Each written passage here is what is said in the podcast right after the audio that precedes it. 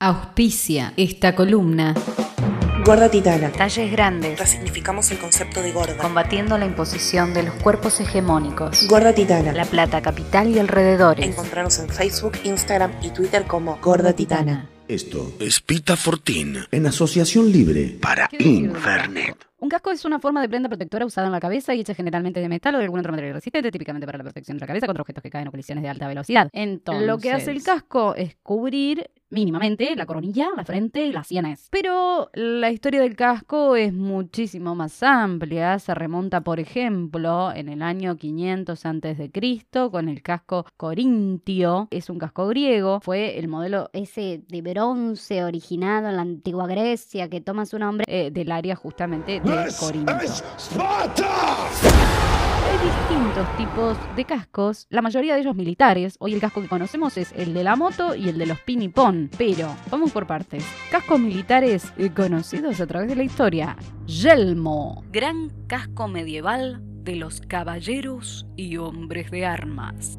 Almete. Casco de las armaduras que cubría completamente la cabeza y el cuello. Era usado en los siglos XV y XVII. Celada, casco con forma de campana y unas hendiduras para ver. Cubría la cabeza, menos la parte inferior de la cara. O sea que si ibas a caballo se te enfriaba un poco la mandíbula.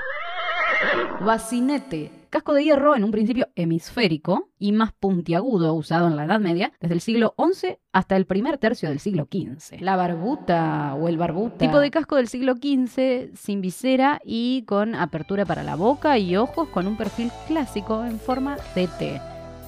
Que se ven en la película, en, en esta de- del señor del, del corazón valiente. Morrión, casco de infantería usado en los siglos XVI y XVII, deriva, deriva del capacete con sus bordes arqueados en barquilla y una cresta encima. Es el famoso, viste, de los romanos.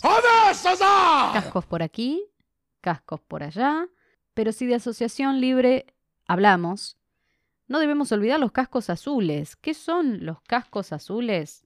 Las Fuerzas de Paz de las Naciones Unidas, y son cuerpos militares encargados de crear y mantener la paz en áreas de conflictos, monitorear y observar los procesos pacíficos, y de brindar asistencia a excombatientes en la implementación de tratados con fines pacíficos.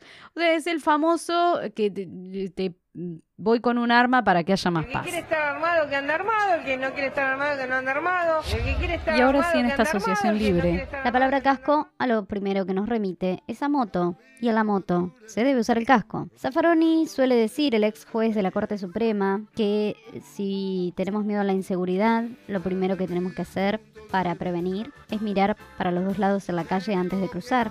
porque la primera causa de muerte en Argentina es por accidentes viales. Puntualmente en una nota de Infobae pasado. de octubre, dice, en Argentina 4 de cada 10 personas que mueren en accidentes viales son motociclistas. El informe fue dado a conocer por la Agencia Nacional de Seguridad Vial. También revelaron que la zona más vulnerable es el norte del país. Solo el 61% afirma usar el casco. Desde mi punto de vista, sé ni lo que hace está mal.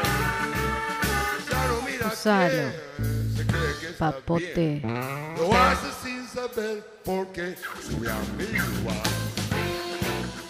Esto, esto fue Pita Fortín en su asociación libre Para nuestro Internet.